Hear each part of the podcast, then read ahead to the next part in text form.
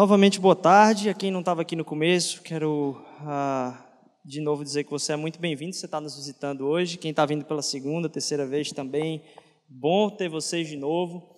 Ah, queria fechar com alguns avisos importantes aqui antes da gente ah, começar nosso tempo de reflexão na palavra. Primeira coisa é hoje, depois do culto, a gente vai ter mais informações aqui, mas a gente vai ter uma ação onde a gente vai se dirigir lá para perto da pracinha de Boa Viagem para distribuir comida para algumas pessoas que são moradores de rua. A gente vai ter mais informações a respeito disso, mas tem uma outra coisa.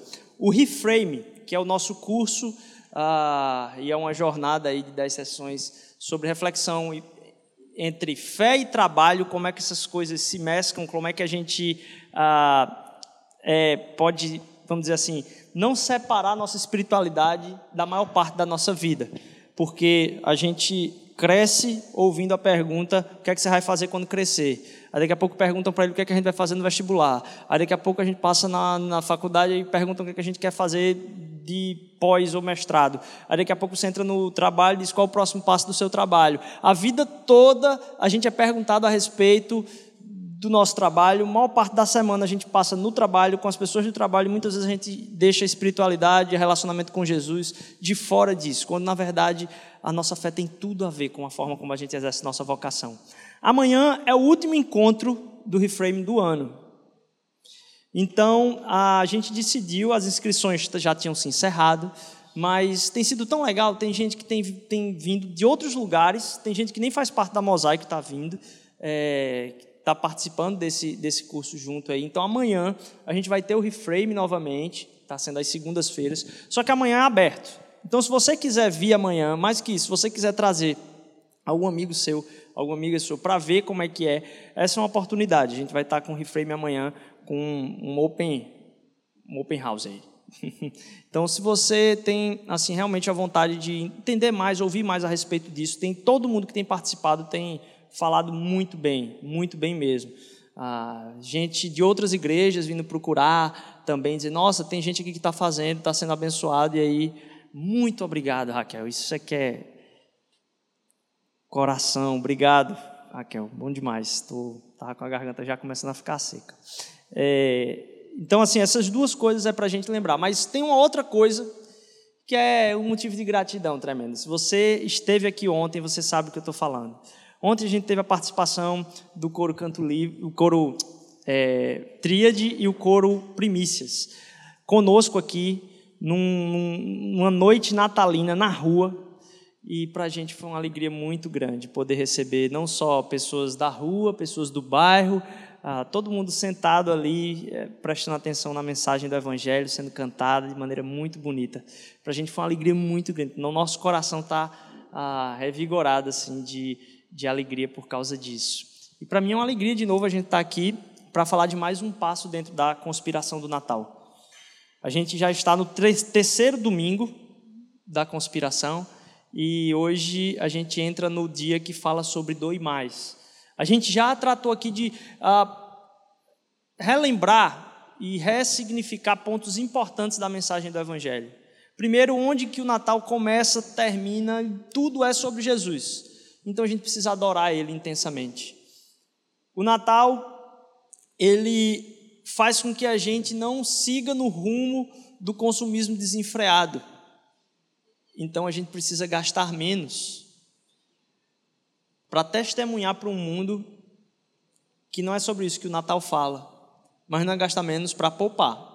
É um gastar menos para que a gente possa abençoar mais a vida de outras pessoas com o que Deus tem nos dado. E hoje a gente vai falar sobre doe mais. Eu queria que quem tiver com a Bíblia aí pode pode acompanhar. A gente vai ler lá no Evangelho de Lucas, no capítulo 2, versículos 16 a 20. Lucas capítulo 2, versículo 16 a 20. E também Isaías 40. Lucas 2, 16 a 20. Logo depois que os pastores receberam a mensagem dos anjos, a palavra diz que Então eles correram para lá e encontraram Maria e José e o bebê deitado na manjedoura. Depois de o verem, contaram a todos o que lhes fora dito a respeito daquele menino, e todos os que ouviram o que os pastores diziam ficaram admirados. Maria, porém, guardava todas essas coisas sobre elas e refletia em seu coração. Guarde essa frase. Maria, porém, guardava todas essas coisas e sobre elas refletia em seu coração. Os pastores voltaram glorificando e louvando a Deus por tudo o que tinham visto e ouvido, como lhes fora dito. Pai, obrigado por esse tempo. Novamente, Senhor. Que os nossos corações saiam renovados daqui hoje. Ó oh, Jesus, o teu evangelho, ele traz ao nosso coração misericórdia que se renova a cada vida. Vem dar um revigor ao nosso coração. Vem nos fazer ter mais propósito, viver mais para ti, Senhor Deus, menos para nós mesmos. Nos faz ver a beleza que é, Senhor Deus, dedicar nossa vida ao Senhor. É o que eu te peço em nome de Jesus, amém. Lá em Isaías 40, versículo 25, vai até o 31, vai dar tempo de você chegar lá então. Isaías 40, 25. Com quem vocês me compararão? Quem se assemelha a mim, é o que Deus fala. Ergam os olhos e olhem para as alturas. Quem criou tudo isto? Aquele que põe em marcha cada estrela do seu exército celestial e a todas chama pelo nome. Tão grande é o seu poder e tão imensa é a sua força que nenhuma delas se deixa de comparecer. 27. Por que você reclama, ó Jacó, e por que você se queixa, ó Israel? O Senhor não se interessa pela minha situação, meu Deus não se considera a minha causa. Será que você não sabe, nunca ouviu falar? O Senhor é o Deus eterno, o Criador de toda a terra. Ele não se cansa nem fica exausto. Sua sabedoria é infindável. Ele fortalece ao cansado e dá vigor ao que está sem forças. Até os jovens se cansam e ficam exaustos, e os moços tropeçam e caem. Mas aqueles que esperam no Senhor renovam suas forças, voam bem alto como águias, correm e não ficam exaustos, andam e não se cansam. Eu estava pensando hoje sobre esse tema de trazer aqui o Doi Mais, e Deus falando comigo mesmo algumas coisas. Eu acho que Deus falando coisas profundas que eu preciso mudar no meu coração. Aqui, Deus dá um grito ao seu povo dizendo: Olha, esperem em mim, esperem em mim, coloquem suas forças para serem revigoradas em mim, depositem os seus anseios em mim. Porque pode ser até que os jovens se cansem, mas aqueles que esperam no Senhor não terão cansaço. Quando eu falo doi mais, é estranho, porque você falar doi mais em dezembro, semelhantemente ao que a gente tratou lá no Gaste Menos, quando você fala doi mais, talvez a imagem que se tem por trás de doi mais é de cansaço. Porque em todo lugar com quem eu falo, está todo mundo cansado. Todo mundo está exausto da quantidade de atividades que a gente faz. Talvez em dezembro ainda mais uh, exponencial se torna a quantidade de atividades que a gente tem que fazer, a quantidade de lugares nos quais a gente tem que ir, a quantidade de festividades que a gente tem que estar. Como a gente falou ontem, talvez a quantidade de presentes que a gente tem que comprar para a quantidade de amigos secretos da, do qual a gente participa. Isso se torna ainda mais um peso. Então, como é que eu vou falar sobre doar mais para uma sociedade que está extremamente cansada? Na verdade, um dos livros mais influentes do início desse século tem sido aí A Sociedade do Cansaço. O título do livro é este, e alguns talvez já leram o livro, mas a premissa do autor é que antigamente a gente era dito o que fazer. Nós éramos colocados num trilho. É muita disciplina, é muita regulação, todo mundo dizia o que tinha que ser feito e a gente simplesmente obedecia. Então a gente internalizava a partir daquilo que a nossa família esperava, a partir daquilo que outras pessoas esperavam uh, de nós, o que, que a gente devia fazer. Quando há um rompimento a respeito de qualquer tipo de autoridade que é colocada em cima da gente, Há então uma necessidade de não ter então algo, alguma, algum trilho no qual você tem que entrar, você tem que se provar útil e digno de si mesmo. Hoje, de, hoje, hoje, só hoje, coincidentemente, eu estava fazendo uma passagem em alguns artigos e eu me deparei com três artigos de revistas estrangeiras, onde os três falavam a respeito da crise que é gerada por causa do perfeccionismo. A crise que é gerada porque a gente tem de fazer tudo na maior efetividade para se provar o mais perfeito possível. Na verdade, o, o, é bom voltar para esse autor, porque eu, eu, vi alguém comentando, um, um, dos, um dos reviews do livro, é, um, um, um cara que estava dando uma entrevista falou o seguinte: a gente começa a viver, então, para se mostrar para o outro como digno. E a visibilidade, olha, a visibilidade do outro passa a ser o mecanismo de autoafirmação e até mesmo de consagração da minha própria existência. Em tempo de mídias sociais, a gente se consagra na aprovação e aceitação do outro. Isso tem feito tão mal que até mesmo o, os lugares das mídias sociais que foram construídos para isso, enriqueceram por causa disso, começaram a tirar de nós a visibilidade do quanto o outro é aprovado. Para que a gente não gere em crise nós mesmos. Para quem não sabe o que eu estou falando aqui, aqueles sites de mídia social que tem lá quantas pessoas curtiram a minha foto, começaram a tirar isso. Porque isso estava deixando as pessoas loucas. Como é que um negócio desse tem a ver com sociedade do cansaço? Questão é, eu tenho que ser tão perfeito, minha vida tem que estar tão bem estruturada que isso se torna extremamente cansativo. E o perfeccionismo, num dos artigos, dizia o seguinte: vem três sabores aí. Ele é orientado a mim mesmo, onde eu demando perfeição de mim. Ele pode ser orientado aos outros, onde eles é que demandam a perfeição de mim, como colegas de trabalho, amigos, até mesmo família.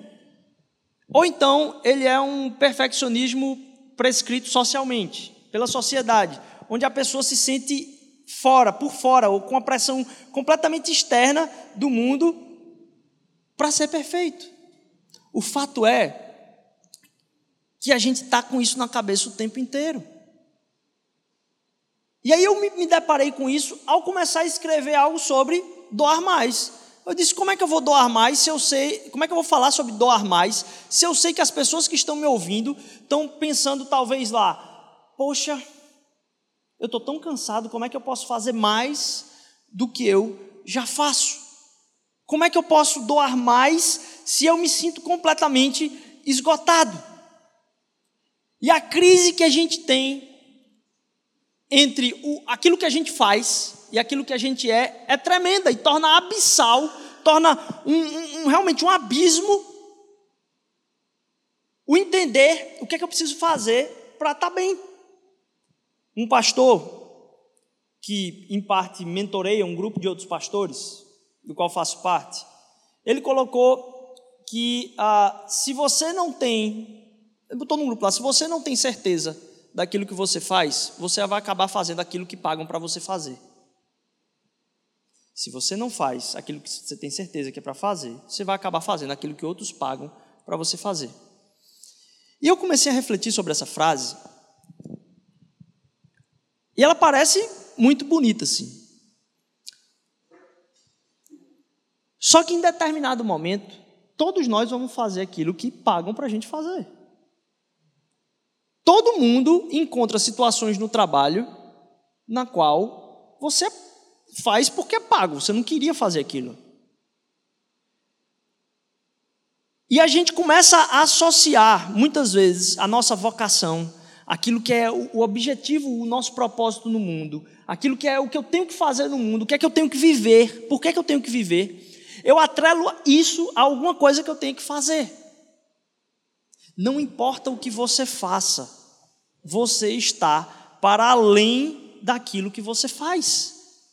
Nem todo mundo vai ter a oportunidade de ser pago para fazer aquilo pelo qual Deus chamou para fazer. Ou talvez até mesmo de encontrar uma vocação na qual você se sinta no seu lugar.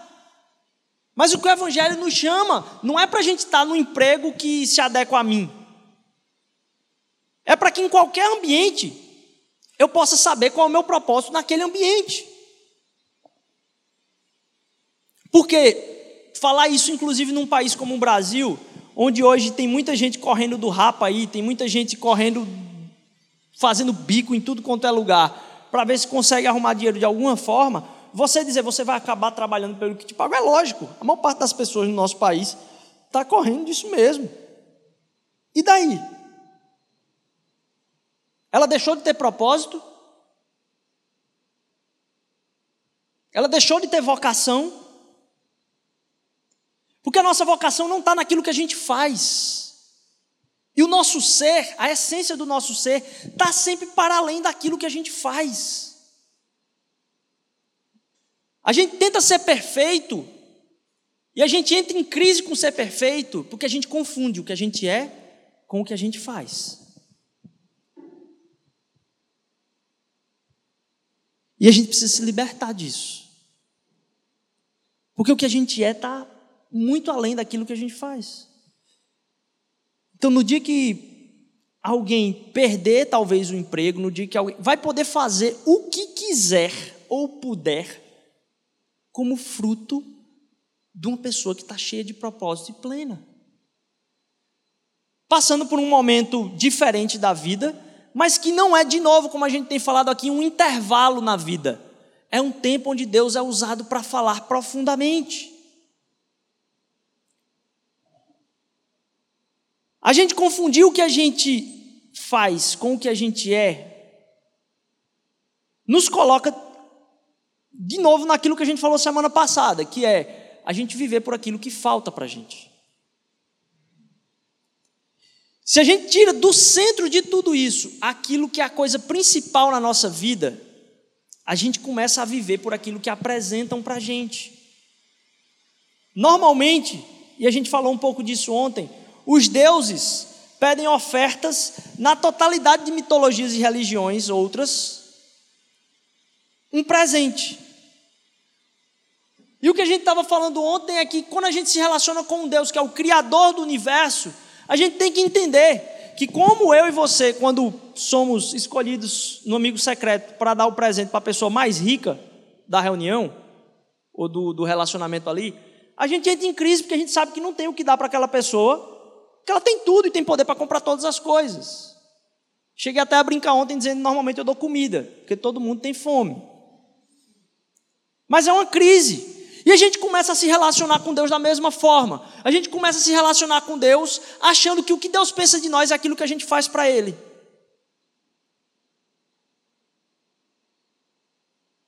E Deus não se relaciona por aquilo que a gente faz. Deus não se relaciona nem por aquilo que a gente é. Deus se relaciona por quem Ele é.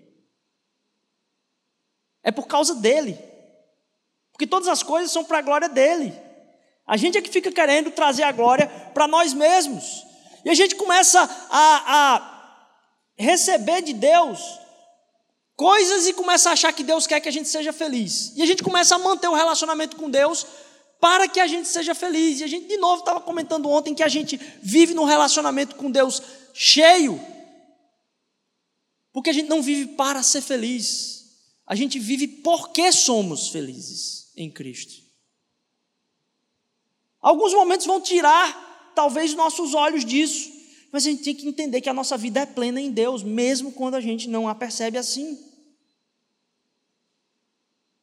Por causa disso, doação é uma imagem de quem Deus é. Doação é uma imagem de quem Deus é. Deus deu o seu próprio filho por mim e por você. Então, quando a gente doa, quando a gente reflete o caráter de quem Deus é, a gente está comunicando para as outras pessoas quem Deus é. A gente não está agradando elas simplesmente. A gente está revelando quem Deus é. Falar de Deus é um negócio não é, é simples falar de Deus.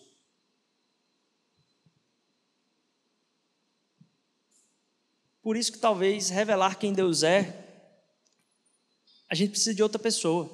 Tenho acompanhado alguns canais infelizes de, da internet, do YouTube, que se dizem ah, detentores da verdade teológica profunda, onde há a entrega de mensagens que são talvez teologicamente perfeitas, mas sem nenhum amor. E aí não deixam de revelar quem Deus é. Deus não nos chamou para defendê-lo. Deus nos chamou para fazê-lo conhecido. Deus não nos chamou simplesmente para comunicá-lo.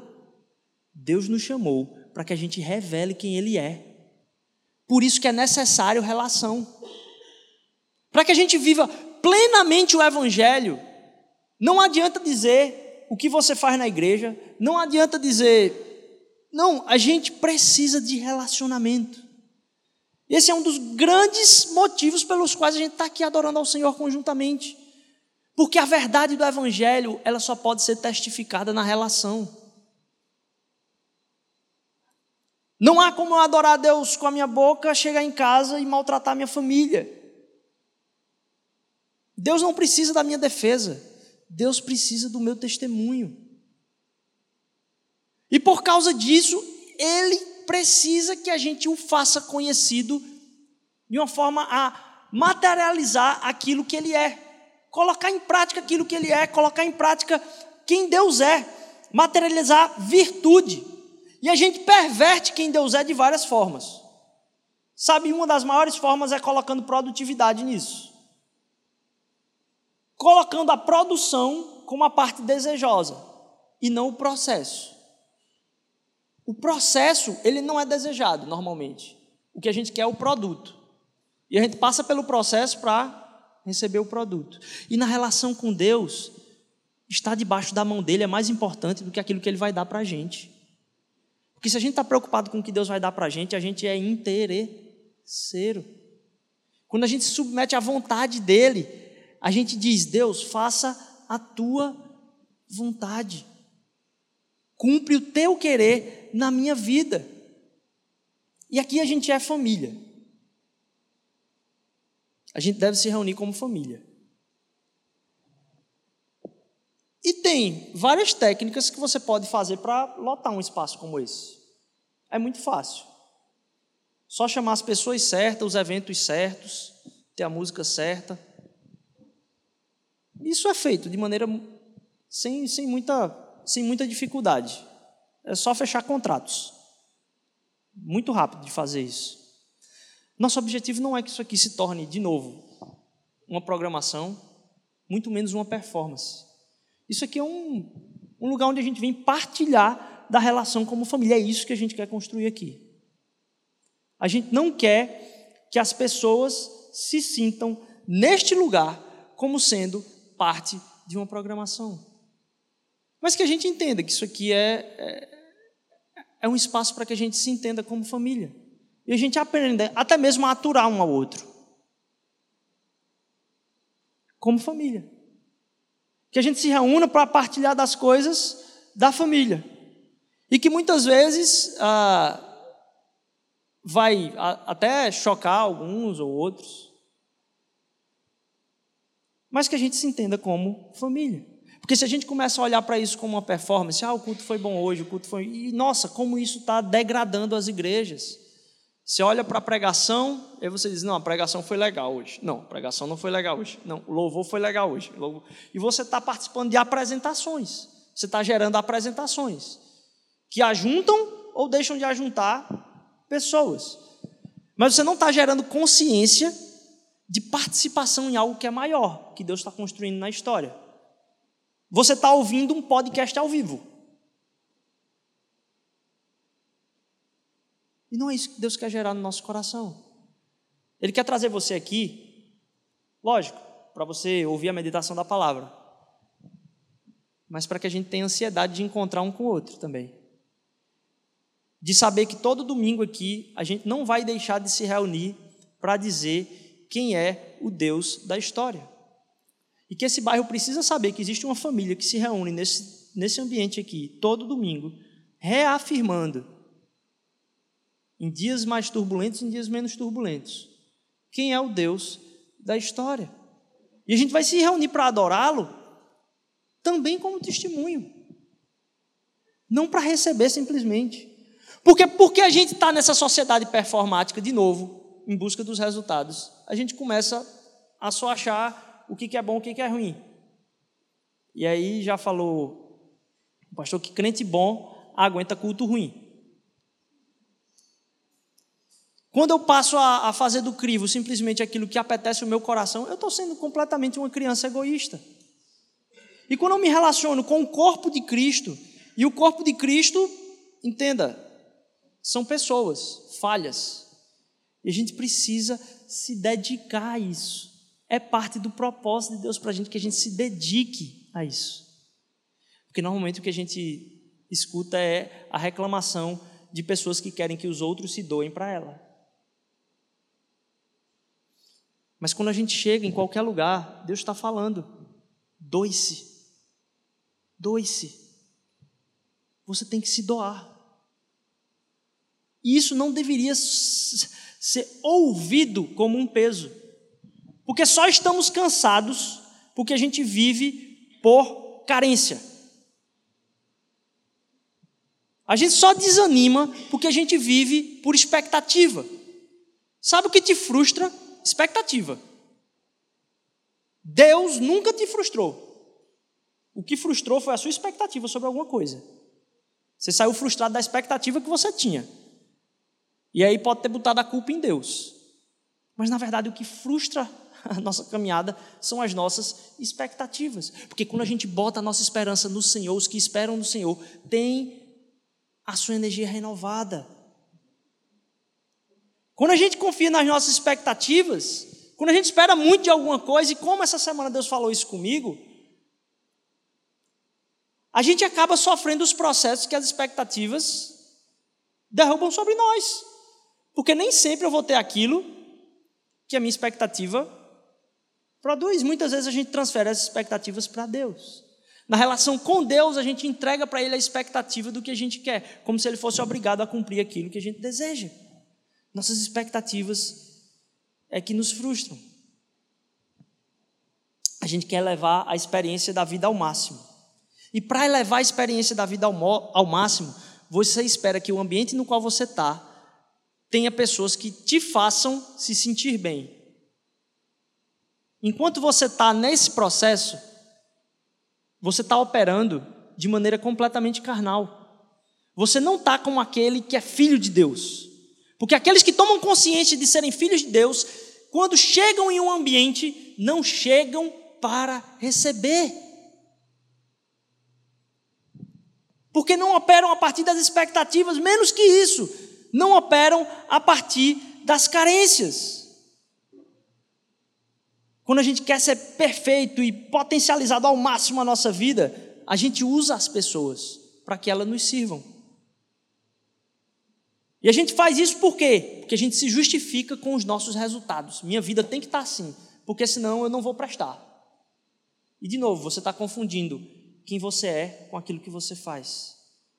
E a gente continua alimentando a nossa carência. E a gente chega para Deus com as nossas carências. E de novo, a nossa carência quando a gente chega para Deus não é nem dele é carência da vida, e a gente quer que Deus supra as nossas carências da vida.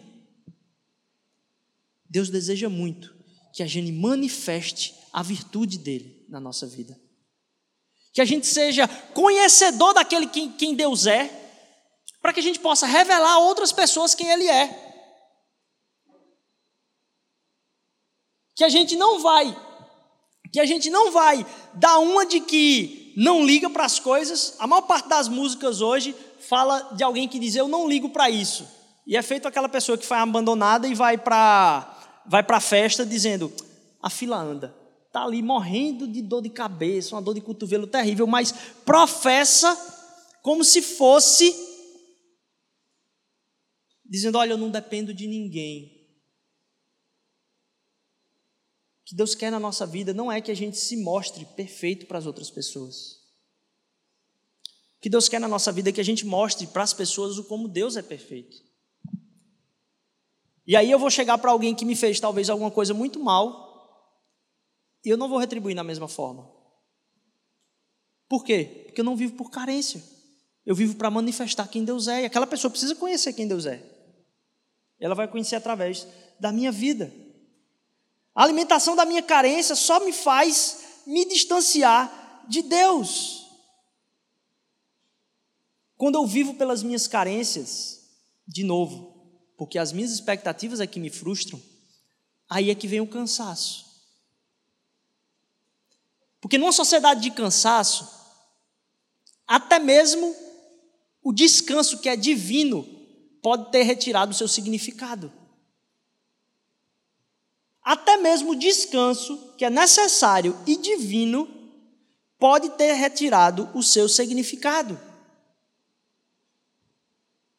Quando a gente vai para o descanso como uma carência também, porque na sociedade de cansaço todo mundo está falando em descanso, em parar, em não se desgastar. E aí tem um ritmo de vida que acaba com a vida não tem prioridade naquilo que Deus quer para a vida dela, vive a vida maluca e depois quer que a gente acredite que o que ela precisa é de descanso. Ela precisa de descanso porque a vida dela está destruída, não é porque é necessário. Quando a gente vai em busca do descanso por causa de uma carência, a gente só se torna mais cansado. Deus, até Deus descansou. Mas não foi porque ele era carente. Foi porque ele tinha convicção. Em Deus não há sombra de mudança. E a gente começa a retirar significado de várias coisas na nossa vida.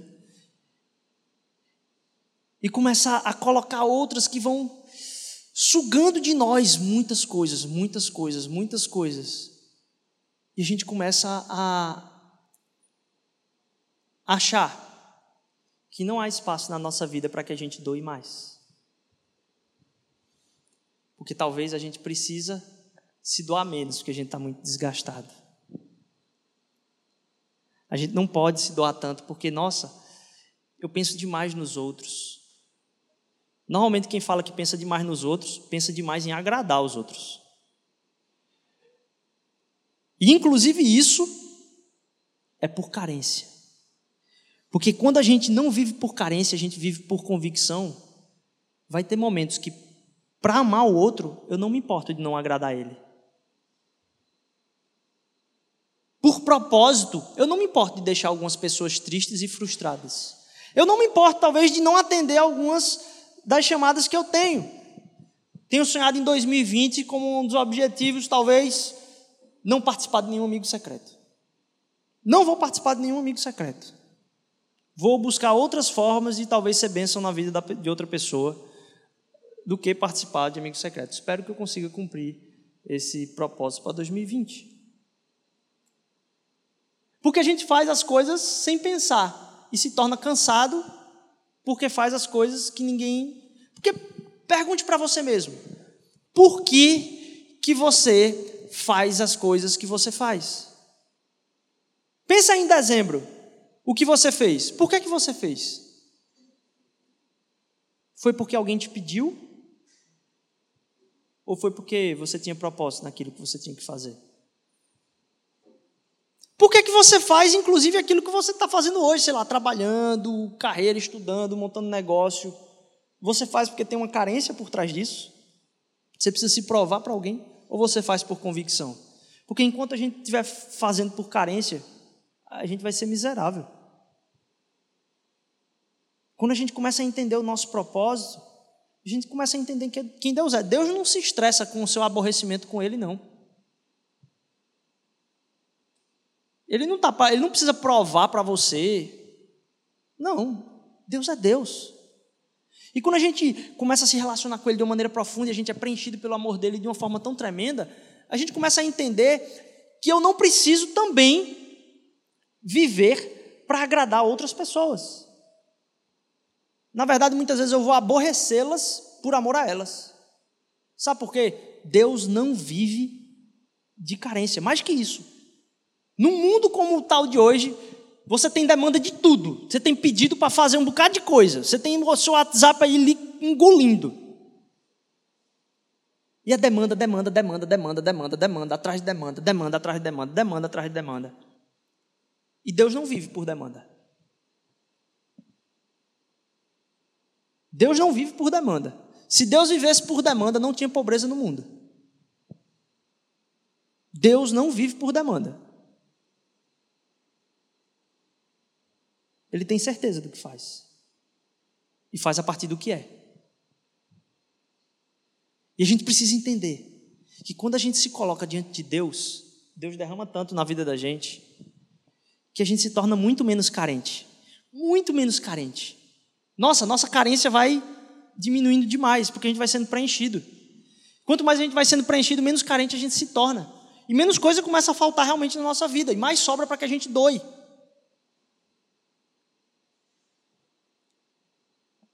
E aí a gente começa a entender que até mesmo coisas ruins que acontecem conosco, a gente pode dizer, Deus, obrigado porque não foi com fulaninho ali. Porque se fosse com fulaninho, eu tenho certeza que ele ia cair numa espiral emocional no momento em que ele está vivendo. Obrigado porque foi comigo.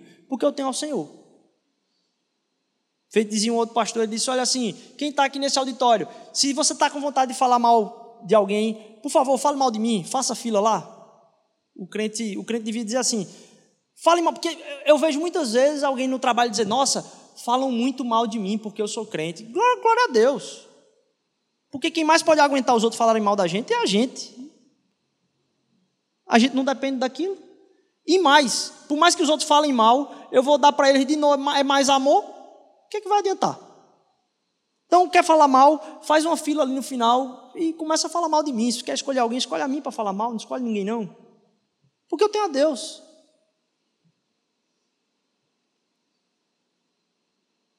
Ao contrário de uma, de uma música que eu, por coincidência, ouvi ontem, horrível, que é supostamente cantada por, um, por uma cristã, que disse assim: quer, quer falar mal de mim, me divulga mais, me divulga mais, me divulga mais. Que a gente começa a entender que nossa vida, ela existe para doação. E se, ao pensar em doar-se, que é algo que é a imagem de Deus, eu estou esgotado, eu preciso entender que eu tenho vivido por carência. Porque se eu estou muito esgotado, muito provavelmente é porque eu cumpri as demandas de outros e não aquilo que Deus pediu para mim. Na verdade, eu deveria ter deixado de fazer algumas coisas. Porque Deus não quer que a gente atenda a demanda das pessoas mas Deus quer que a gente sirva Ele integralmente.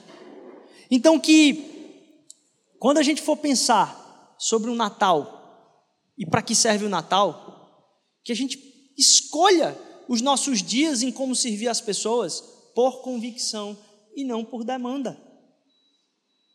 Para que as pessoas encontrem em nós algo muito mais profundo do que a quantidade de superficialidade que elas têm. Porque a gente tem um bocado de reunião cheia de superficialidade. Mas que a gente tenha encontros muito mais profundos, específicos, muito mais doação. Talvez você ligando e gastando um tempo que você está desesperado aí, só para perguntar como a pessoa está. Como é que você está? Pessoa distante. Essa semana eu liguei para falar isso com uma pessoa que tinha recebido uma notícia muito grande para ela, que seria um um parabéns muito grande. Estava todo mundo dando parabéns para ela, eu não sabia disso. Graças a Deus. E liguei para perguntar como ela estava. E aí a gente pôde conversar um bocado ali. E ela pôde se abrir até mais do que ela já tinha se abrido comigo. Uma outra vez essa semana, num dia em que tudo estava desmoronando aqui de coisa para fazer aqui na, na, na Mosaico, um grande amigo, um amigo meu, um grande amigo meu, é, a gente tinha marcado de se encontrar para tomar um café, para orar, um pelo outro. E ele também estava com a vida bem corrida. Eu encontrei, estava ele e a esposa. E a esposa saiu de perto para eu e ele conversarmos. A gente tomou um café. E aí, no meio do café, passa uma pessoa que ah, ao encontrar ele, disse: Rapaz, parabéns, teu aniversário e tal. E eu estava com um cara ali e não sabia que era o aniversário dele. Mas no fim das contas, agradeci.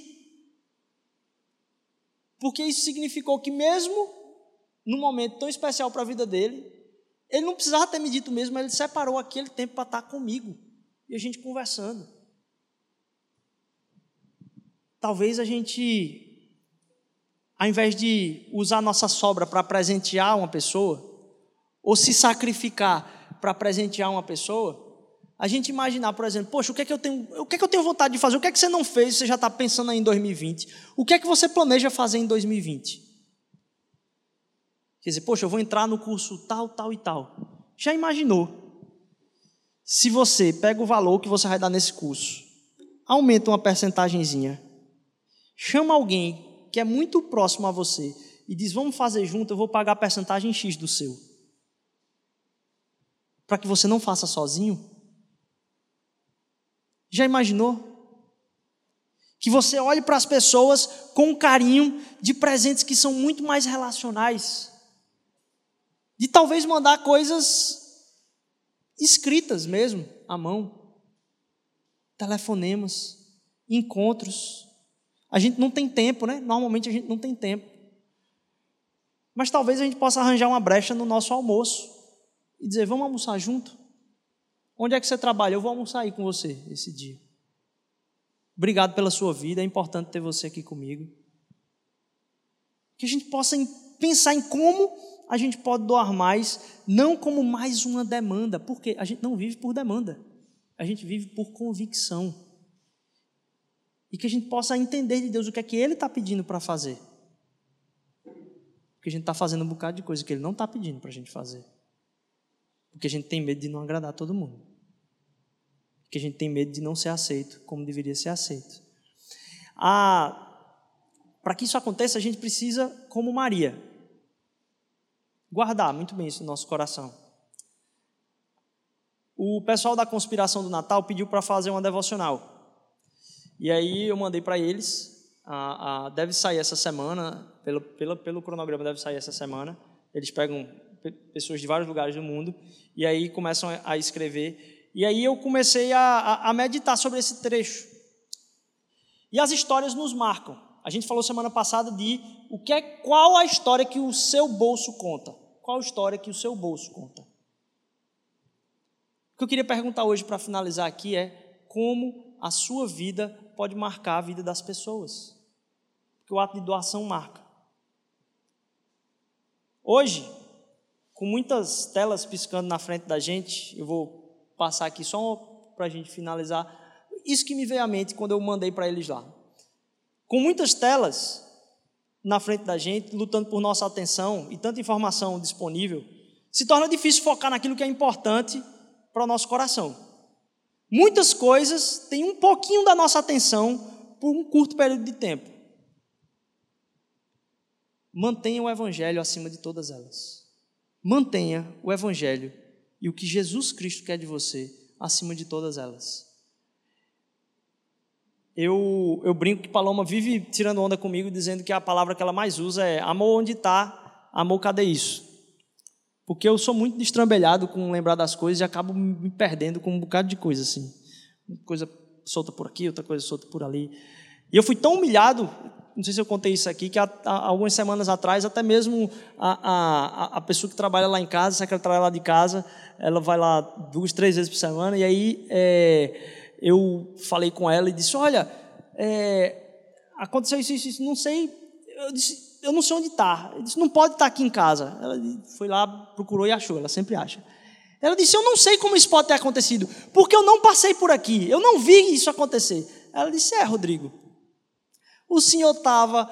Ela falou: Ô, seu Rodrigo, o senhor estava perambulando pela casa toda com o celular sem parar quieto, aí não vê mesmo, não. Eu disse: Eu estou muito mal mesmo das pernas. E o fato é que eu saio deixando as coisas em vários lugares. E na verdade eu sou puxado a atenção por muitas coisas, por várias. de vários lugares também. E muitas vezes o que eu faço é com tanta demanda e por não viver com, por convicção, o meu coração acaba, como Paloma diz, é, eu deixando as peças pelos lugares, eu acabo deixando o evangelho no meu coração como uma peça de roupa que eu esqueci de colocar no lugar certo. Que está lá no cantinho. E eu acho que vai funcionar. Peça de, como uma peça de roupa lá. No... Quando na verdade o evangelho precisa ser aquilo que é o centro do nosso coração. A gente precisa entender que a nossa semana vai começar bem se a nossa semana começar com Jesus. Por isso que no primeiro dia da semana a gente está aqui para dizer, Senhor, Tu és o Deus da nossa semana. O meu dia vai começar bem se ele começar com Jesus. O meu dia vai terminar bem se ele terminar por Jesus. Porque ele não é uma peça qualquer dentro da casa do meu coração. Ele é o cerne da minha vida e por isso deve ser colocado no centro dela. Se eu não me lembrar que isso é que deve forjar e formar minhas convicções, eu vou acabar vivendo por demanda. Se isso não forjar minhas convicções, eu vou acabar achando que não é possível doar mais, porque minha vida vai se tornar um puro cansaço. Quando a gente coloca as esperanças no Senhor, Ele nos renova de forma incrível. E a gente vai poder escolher, inclusive, o nosso dia de descanso, com propósito. Não porque estamos cansados das nossas carências, mas porque sabemos que Deus vai suprir para além daquilo que fazemos. Ele está no controle, ele não deixa de trabalhar, como o texto fala, ele não se cansa. Então, mesmo quando estamos descansando, descansamos não por carência, mas por convicção que Deus trabalha mesmo enquanto dormimos. E que podemos doar nossa vida porque o que Deus precisa de nós não são os nossos resultados, mas da nossa entrega. Que os presentes que você pense, antes de você dar esse presente, você ore pela vida da pessoa. Que você imagine como você possa abençoar pessoas nesse Natal, não só com pacotes, mas com presentes que sejam uma mensagem específica de Deus para o coração delas. Que a gente consiga materializar quem Deus é na nossa vida através das nossas ações, que as pessoas conheçam aquele que precisa ter o seu nome louvado, porque só Ele é digno. Que a nossa semana comece com Jesus, que o nosso dia comece com Jesus e termine com Jesus, porque a gente tem tudo se a gente tem Ele, essa é a maravilha do Evangelho. A gente tem tudo se a gente tem Ele. Não tem nada que nos falta. Talvez você esteja pensando, eu preciso de Jesus mais o quê? Você precisa de Jesus mais o quê? Não, eu preciso de Jesus, eu preciso de Jesus. E e, e aí tem a lista de carências. A gente precisa de Jesus. Pai, obrigado. Porque o teu evangelho nos chama, Pai, a teu espírito renovado, Senhor. Que aquele que está em ti, Senhor Deus, está em águas tranquilas, Pai. Importa o que aconteça ao redor. Senhor, vem nos colocar de novo, Senhor Deus, em pleno descanso no Senhor, Pai. Vem tratar nossa vida, Senhor Deus para que a gente possa viver muito mais por convicção, Senhor Jesus. Não nos deixa afogar nas demandas, Pai. Como o Senhor, Pai, faz da nossa vida uma entrega, Pai, para que outros te conheçam. É o que eu te peço, em nome de Jesus. Amém. amém.